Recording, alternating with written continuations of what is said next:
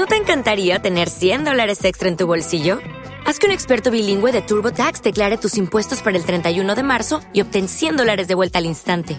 Porque no importa cuáles hayan sido tus logros del año pasado, TurboTax hace que cuenten. Obtén 100 dólares de vuelta y tus impuestos con 100% de precisión, solo con Intuit TurboTax. Debes declarar para el 31 de marzo. Crédito solo aplicable al costo de la presentación federal con TurboTax Full Service. Oferta sujeta a cambios o cancelación en cualquier momento.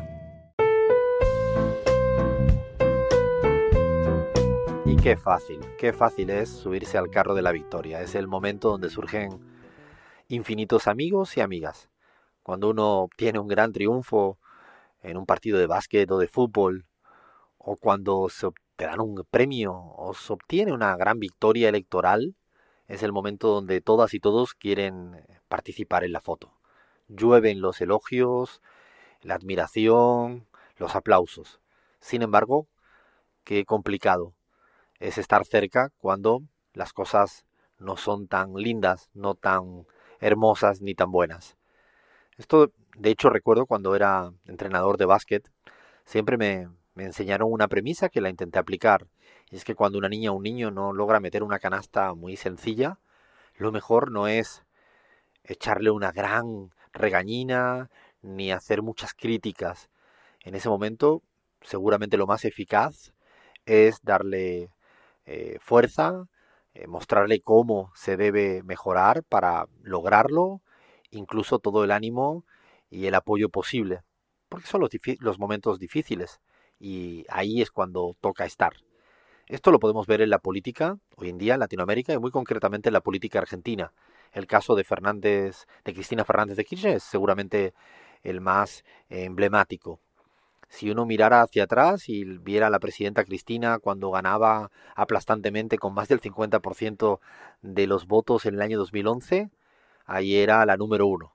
No se equivocaba nunca y había una cantidad de gente que la apoyaba casi de manera ciega. Llovían, llovían los elogios de tantos y tantos, tanto los militantes como muchos medios progresistas y también buena parte de la academia y de la intelectualidad. No estoy hablando de esos que siempre estuvieron opositores y que al menos son consecuentes porque estuvieron siempre en contra y así perduraron en el tiempo y lo siguen estando a día de hoy. No me refiero a esos, me refiero a tanta gente que verdaderamente estuvo a favor. Sin embargo, vinieron los momentos difíciles, como le ocurrió a la presidenta, nos ocurre a cualquiera en la vida.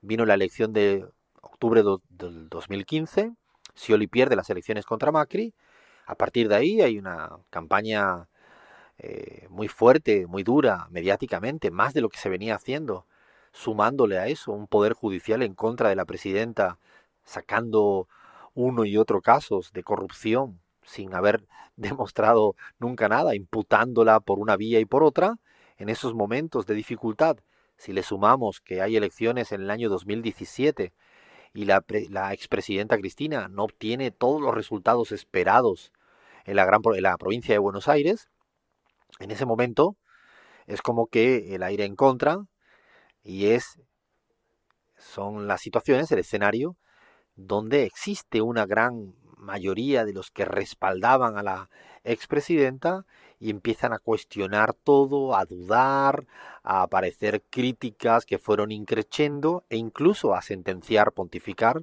que era imposible, imposible que Cristina Fernández de Kirchner fuera de nuevo presidenta y que ni siquiera podía apoyar a ningún candidato explícitamente porque era la condición sine qua non para que esa persona nunca pudiera ganar la presidencia de la Argentina.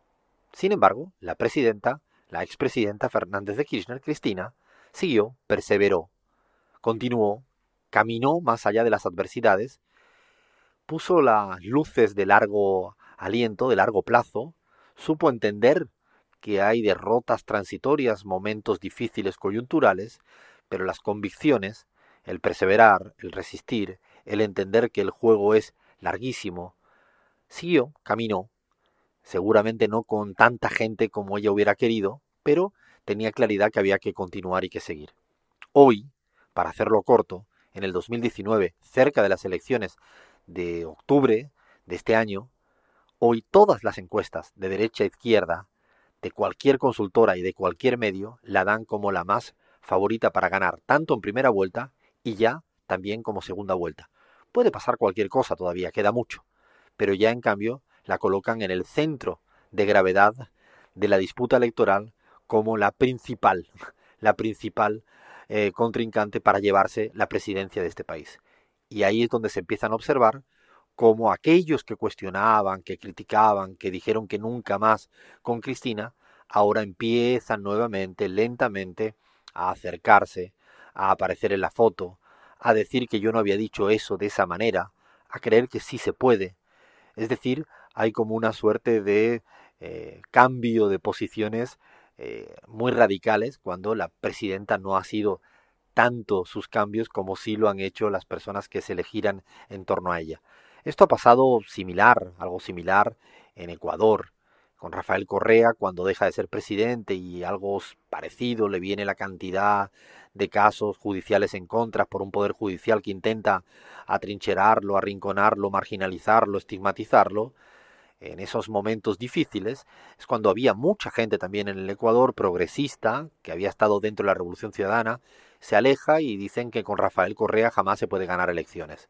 Bueno, todo cambia cuando los resultados de las últimas elecciones seccionales en el Ecuador dan ya y abren una posibilidad, una probabilidad de volver a ganar por dos victorias importantes en dos provincias claves en el país como son Manabí y Pichincha. Ahora todo el mundo empieza a ver a Rafael Correa con su Twitter, con sus redes sociales como único medio de comunicación, como única arma política comunicacional, empiezan a verlo como un verdadero eh, nuevo actor en la, en la escena política ecuatoriana cuando seguramente nunca dejó de estarlo.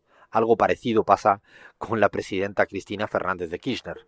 Nunca dejó de estar tan presente, más allá de que todo el mundo empezara a cuestionarla y a criticarla seguramente en exceso. A lo que realmente quiero llegar es que es muy importante el tener grandes convicciones, el perseverar, el el ver más allá de aspectos muy transitorios, coyunturales, de adversidades momentáneas, y tener gran claridad de que hay que seguir, seguir y seguir cuando uno cree que verdaderamente puede llegar al objetivo.